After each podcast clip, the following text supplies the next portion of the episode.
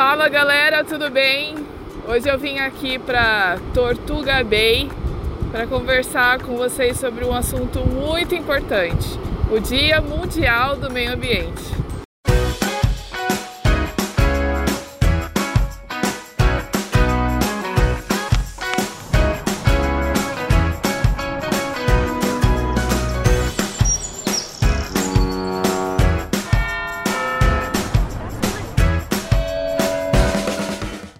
Eu espero que o som esteja bom, porque aqui tem um barulho bem grande das ondas do mar, que aqui é um lugar lindo. Aqui é um lugar lindo para a gente fazer uma caminhada de manhã, inclusive é o lugar onde eu tô vindo ultimamente para fazer uma caminhada. É, o caminho é lindo, uh, cheio de verde, de barulho de pássaros cantando e realmente é, um, é uma forma muito gostosa de começar o dia. Mas por que, que eu resolvi fazer esse vídeo? Primeiro que uh, dia 5, daqui a alguns dias, é o Dia Mundial do Meio Ambiente. E eu acho que é uma oportunidade muito legal para a gente poder parar e refletir uh, nas nossas atitudes em relação à natureza e em relação a esse lugar que é a nossa casa. A gente mora aqui, né? Então eu gosto muito de fazer analogia de, da nossa casa mesmo. Qual é a situação da nossa casa? Ela vive sempre limpinha, organizada, cuidada ou ela vive cheio de entulho, é, toda desorganizada, quintal sujo, lixo acumulado? É, então eu acho que essa é a mesma coisa com o lugar onde a gente vive, que é o nosso planeta, né? E que eu acredito que foi criado e desenhado para gente morar. Já que esse lugar foi dado para a gente de presente, então é nossa responsabilidade cuidar desse presente. Imagina você dando um presente para uma pessoa que é especial para você, depois de um, dois dias você vê que o presente está destruído, né? Então não é assim que, que a gente deve agir. E nós temos essa responsabilidade. O Dia Mundial do Meio Ambiente ele foi criado em 1962 pela Organização das Nações Unidas e eu, eu acho interessante essa coisa da ONU ter uh, essas ações de criar dias especiais para lembrar a gente de algo. Então tem dia que é de lavar as mãos, tem dia da água, dia da terra e tem o dia do meio ambiente que é o dia 5 de junho. Especialmente para mim que sou bióloga, é, nos últimos tempos tem sido muito especial, especialmente é, especial, especialmente porque ah, eu estou aqui em Galápagos já faz alguns meses e para mim que estou aqui, é, isso é, grita muito forte, é, esse cuidado, tá em contato com a natureza, né? Você vê essa praia linda aqui, agora não, não dá para vocês verem, mas eu estou vendo pelicano voando para poder comer. Daqui a pouquinho começa a passar, a passar alguma iguana. Então, assim, de que forma a gente pode agir para manter isso pelo maior tempo possível, inclusive porque isso beneficia a gente, beneficia a nossa saúde mental, né? Uh, tem um estudo interessante que saiu o ano passado, porque todo mundo sabe, por causa da pandemia, muita gente precisou ficar é, em casa, isolado, né? Aqueles que puderam, mas teve um período bem forte que todo mundo meio que teve que fazer isso. E a gente foi impedido de ter contato com as pessoas, de sair para caminhar, para ir num parque, para poder acampar e etc. É, aqui para mim foi muito difícil. A, a, gente ficou quatro meses com o aeroporto fechado e é uma ilha, não tem como sair daqui, não tem como chegar aqui. Eu não podia vir aqui para a praia, a praia estava fechada, né? Então é, isso. Ah, foi uma mudança de estilo de vida e rotina muito importante essa pesquisa. O que, que ela quis fazer? Ela quis medir a relação, é, no caso da pesquisa, foi é, estar em contato com a natureza, com o verde, especialmente através de pessoas que tinham que, ou que têm o privilégio de das suas janelas ver um lugar verde, ou um quintal, ou uma mata, ou árvores, etc. Né? Uh, então, o que, que ela mediu? Qual o impacto desse contato na saúde mental e ela considerou algumas variáveis, por exemplo, como depressão, como ansiedade, a... enfim, são cinco é, variáveis que ela considerou todos com relação à saúde mental, né? Então, o que, que ela percebeu? Ela percebeu o seguinte, diante dos dados da pesquisa, que pessoas que tinham um contato maior com a natureza, especialmente através dessas vistas verdes, né, entre aspas, elas tinham mais autoestima, elas eram pessoas mais felizes e diminuía o risco de ansiedade e de depressão. Muito interessante, né? Na verdade, foi um risco menor. Ah, eles mediram isso por questionários. Eu vou colocar a referência dessa pesquisa aqui na descrição do vídeo. É, e aí depois eu fui buscar um pouco mais sobre isso, porque eu escrevi um artigo que vai sair no portal adventistas.org agora, daqui a alguns dias, e para tentar buscar saber se tem outras pesquisas que medem é, essa relação que o ambiente tem com a nossa saúde, né? Então achei uma revisão muito interessante falando que, por exemplo, tem médicos do Reino Unido, né, que tem receitado. É, então, por exemplo, lá eu chego lá no médico e falo, gente, doutor, eu tô com, tô muito ansiosa, tô me sentindo triste, não tendo disposição. Aí, ao invés de receitar um ansiolítico, alguma coisa assim, ele vai lá, ó, caminha na praia, é, vai perto de um rio para ouvir o barulho da água. Ah, ou seja, é uma terapia natural. Isso é muito interessante. Essa revisão também mostrou que ah, ouvir o canto dos pássaros é, promove relação, é, uma reação de relaxamento, as pessoas ficam mais relaxadas. É, se você vai perto fica um tempinho perto da correnteza do rio ouvindo a água, você também se sente mais relaxado. Então é muito interessante perceber essa relação que a gente tem com o meio ambiente, principalmente quando a gente tem, está em contato com ele, né? E se você, por exemplo, já teve a oportunidade de num fim de semana, num feriado, poder fugir e ir fazer, ir acampar, ir para um hotel fazenda ou fazer uma trilha, ir numa cachoeira, alguma coisa do tipo, você vai perceber que uh, isso faz muita diferença, né? Mas é aí que, que vem a pergunta, né? Como é que eu posso fazer com que eu uh, tenha o máximo de benefícios do meio ambiente para que eu possa curtir isso pelo maior tempo possível e não só para mim, né? Mas como que eu posso fazer com que a minha família, os meus descendentes, as próximas gerações tenham um impacto importante? E é aí que vem a questão da sustentabilidade. Porque tem muita gente que fala que essa é uma conversa de eco chato, né? Não, é porque a gente tem que cuidar, porque as espécies, porque o lixo. Mas, gente, a gente está vivendo num momento em que uh, o consumismo, a nossa presença aqui tem sobrecarregado o planeta.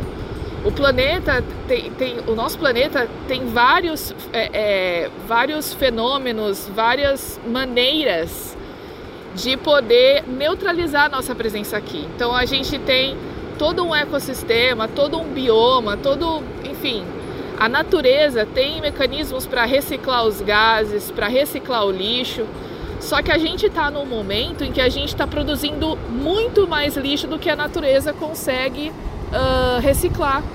E eu falo isso em relação a gases do efeito estufa, é, que, enfim, não só o CO2, né, mas CH4, por exemplo, que a grande contribuição aí é a grande quantidade de bovinos, né, dos cebanhos que são enormes. Só o Brasil tem mais de 200 milhões de cabeças de gado. Imagina tudo espeidando e mandando CH para CH4 para a atmosfera. Isso ajuda a aumentar o efeito estufa. É, não que o efeito estufa seja algo novo, é, na live que eu fiz há alguns dias eu falo sobre essa questão dos ciclos biogeoquímicos e da importância do efeito estufa para o nosso planeta. Você pode assistir aqui nesse card que está aparecendo agora. Mas o fato é, estamos produzindo muito mais lixo do que nosso planeta tem capacidade de reciclar. Aqui mesmo na praia em Tortuga Bay, teve um dia que eu estava aqui e eu achei algumas garrafinhas plásticas que estavam boiando na água e que vieram da China, que estavam com rótulo chinês. né? Aí você vê, ah, Mauro, mas você está em Galápagos e veio da China. Pois é, as correntes que passam por lá vêm para cá. Que eu fiquei meio triste e até revoltada porque hoje eu vi com os meus próprios olhos o que eu só tinha visto em notícia de jornal. Infelizmente, nesse paraíso lindo aqui, que é a praia, é lindo. Eu encontrei muito plástico aqui, que é muito triste. Inclusive plásticos da China. Galápagos sofre muito com o lixo que vem da China. É, inclusive tem muitos problemas com navios de pesca chineses que ficam bem no limite da fronteira ali, né, marinha de Galápagos e ficam fazendo pesca ali, né, com rede, coisas que aqui não é permitido. Então é triste porque Galápagos tem toda uma política de preservação, leis muito duras com relação à pesca e e aí passa um metro da fronteira, os caras fazem a festa com as espécies que estavam aqui, são cuidadas e passam para lá não, sabe? E fora isso tem o lixo. Lixo da China aqui em Galápagos. Muito triste. E acabam trazendo. A gente tem aqui no Oceano Pacífico um lugar, uma região que é tipo assim, maior do que eu acho que o estado do Texas, que é uma região onde as correntes marítimas convergem e ali tem um acúmulo de lixo, é um mar de lixo. Então, tipo assim, como é que a gente pode mudar essa situação? E você pode pensar, poxa, mas só eu, não sou eu que tomo as decisões. Não, não é você que toma as decisões, mas as suas atitudes influenciam os outros. Então, a gente pode sim fazer coisas muito importantes para tentar diminuir. Uma das coisas que para mim é essencial aqui em Galápagos e eu de certa forma já fazia isso no Brasil e a minha mãe faz muito isso em casa que é separar o lixo. Ou seja, quando eu vou jogar as coisas fora, eu não coloco todos os recicláveis junto com o lixo orgânico. Eu separo em sacos diferentes. Talvez na sua casa não tenha coleta seletiva, o que é difícil hoje, porque é muito comum nos municípios terem coleta seletiva. Mas é, mesmo que não tenha coleta seletiva aí na sua região, você pode de alguma forma separar o lixo porque você está fazendo a sua parte. Né? Então, de repente, passa um catador de, de, de, de material reciclável aí, pode levar. Então, plástico, papel, as embalagens, latinhas, dá aquela lavadinha, é, e joga fora. Tem relação também com a quantidade de água que a gente consome, né? Aquela coisa de ficar lavando, é, escovando o dente, deixar a torneira aberta. Fecha a torneira. Se você está lavando a louça, enquanto você está ensaboando, esfregando a louça, desliga a torneira, não deixa ligada. É, e eu sei que às vezes pode ser muito extremo, mas por exemplo, nós mulheres que às vezes a gente fica um tempão lavando o cabelo e o chuveiro lá ligado, né? Então assim, é, pode ser chatice, você pode pensar assim, não, mas aqui no Brasil a gente não tem problemas com água, a gente tem muita água doce, não sei o que. Eu sei que aí no Brasil está tendo um período de seca muito grande em que estão preocupados com, com a quantidade de água, sabe? E não, agora está entrando no inverno, é uma temporada mais seca, não chove tanto. Então, assim, não é só porque você tem que você vai gastar tudo não, não, tem sentido. O, o legal é você usar aquilo que é suficiente e aquilo vai sobrando, né? E aí, enfim, não precisa exaurir todos os recursos só porque você tem ele à disposição. Eu acho que isso é importante. É, por exemplo, se você mora no litoral, você pode fazer parte de algum projeto para sair limpar a praia. Tem, você pode levar o clube de desbravadores, clube de aventureiros. Para quem às vezes não é adventista, clubes bravadores, clube de aventureiros, são clubes da igreja em que participam adolescentes, jovens, crianças, meio que no estilo de escoteiro. Então você pode levar a sua classe de jovens, você pode levar a sua igreja, você pode fazer um projeto com a galera da sua sala, sabe? Vai fazer diferença. Eu tenho uma amiga que ela tem dois filhos e quando cada um dos filhos nasceu, ela foi lá e plantou uma árvore num parque lá em Londrina. Então, assim, e, e é muito interessante isso. é, o que o meu objetivo aqui é, e eu não estou dizendo isso porque eu sou perfeita, porque eu faço tudo isso, pelo contrário, eu acho que eu preciso mudar muito. Mas a, a, meu, minha vivência aqui em Galápagos tem me mostrado que até a pequena das atitudes importa, sabe? Porque você é, inevitavelmente vai acabar influenciando na vida de alguma forma.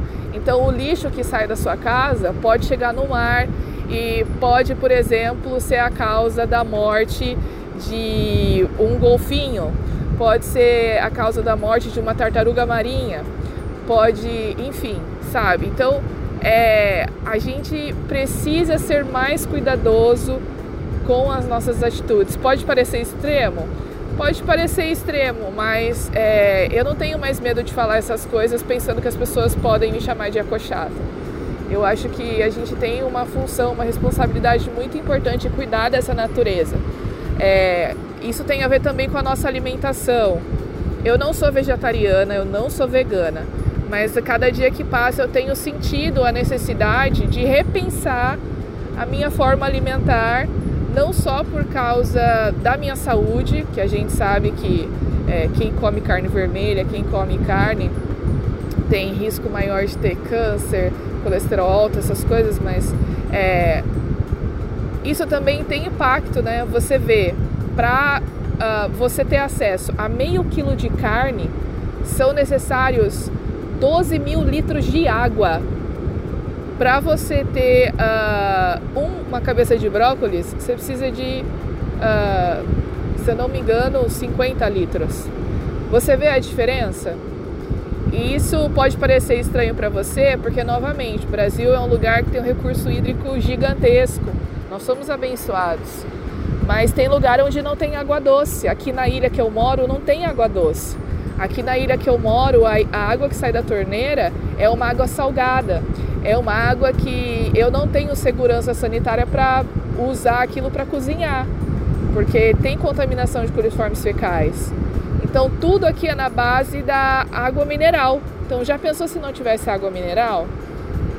Então você veja, eu acho que se a gente olha tudo por uma perspectiva diferente, é, a gente vai sim pensar em mudar nossas atitudes. Eu não estou aqui é, é, tentando te converter a alguma coisa do tipo. Você que é aqui do canal e já tem assistido os meus vídeos, você sabe que eu sou da postura de uh, levar à reflexão.